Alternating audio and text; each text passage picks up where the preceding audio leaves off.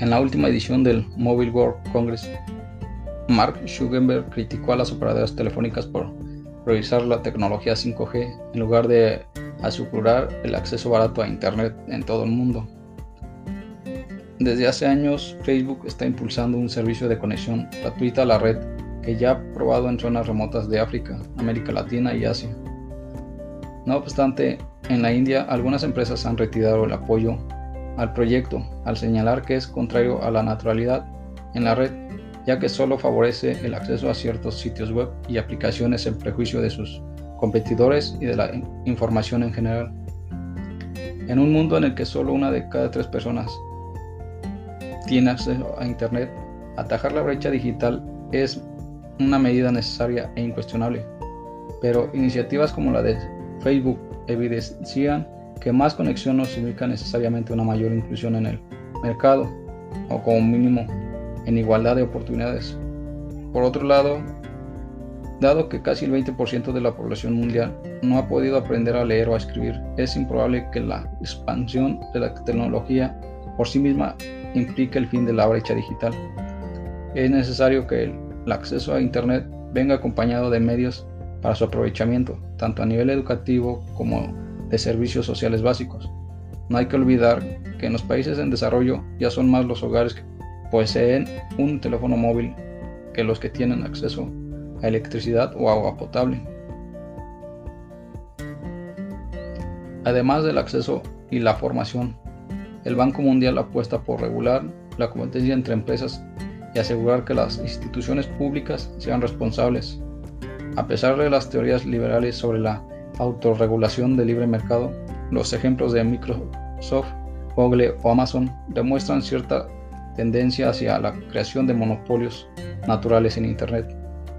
Una concentración de poder que a menudo se acompaña de prácticas anticompetencia y de captura política mediante actividades de lobby. Por otro lado, muchos gobiernos e instituciones disponen sus esperanzas de crecimiento o adaptación tecnológica en manos de las grandes corporaciones, en lugar de invertir en, iniciativas locales.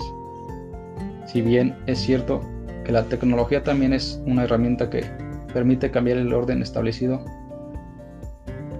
por un lado, Internet ha facilitado que individuos, empresas y organizaciones pequeñas compitan con rivales más poderosos con, con posibilidad de derrotarlos. Por esa misma flexibilidad ha traído inestabilidad laboral a, grandes, a gran escala, debilitamiento del estado del bienestar y riesgo para sectores económicos por completo. En ocasiones, la paradoja de etiquetar el proceso bajo el paraguas de la economía colaborativa.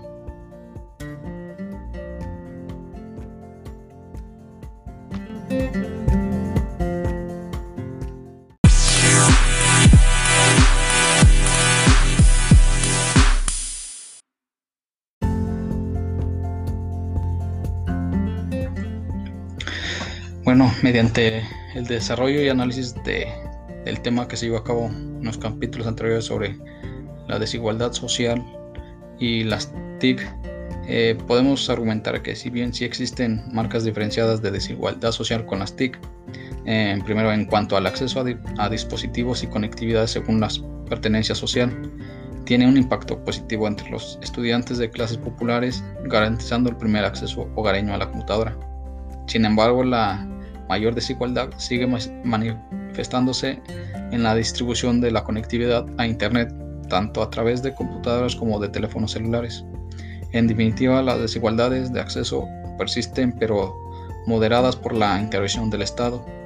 De este modo, los estudios demuestran en primer plano que la condición socioeconómica de los individuos es un factor preponderante para acceder o alejarse de la brecha digital mediante la adquisición o no adquisición de las competencias informacionales que se producen gracias al acceso a los medios telemáticos y a las herramientas de las TIC.